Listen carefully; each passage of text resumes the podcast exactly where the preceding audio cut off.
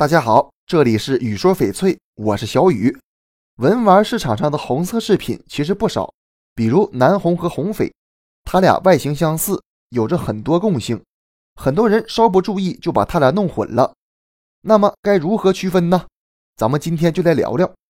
第一点就是成分，南红是一种天然的红色玛瑙，大多为粉色、朱红色、玫瑰色等；红翡是翡翠的一种。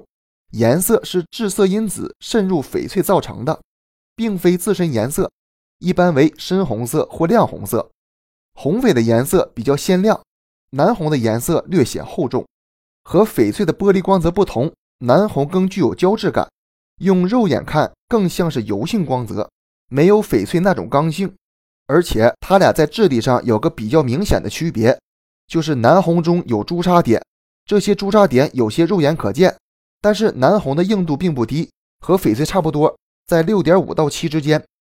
南红的优劣主要是以色泽红润均匀、质地温润细腻、外表完整无痕、雕工精湛到位和体量够大够重作为主要标准。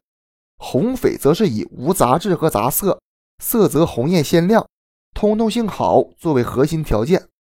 优质的红翡和南红都是比较罕有的。目前，两者都是文玩市场上热度很高的饰品，有很高的收藏价值。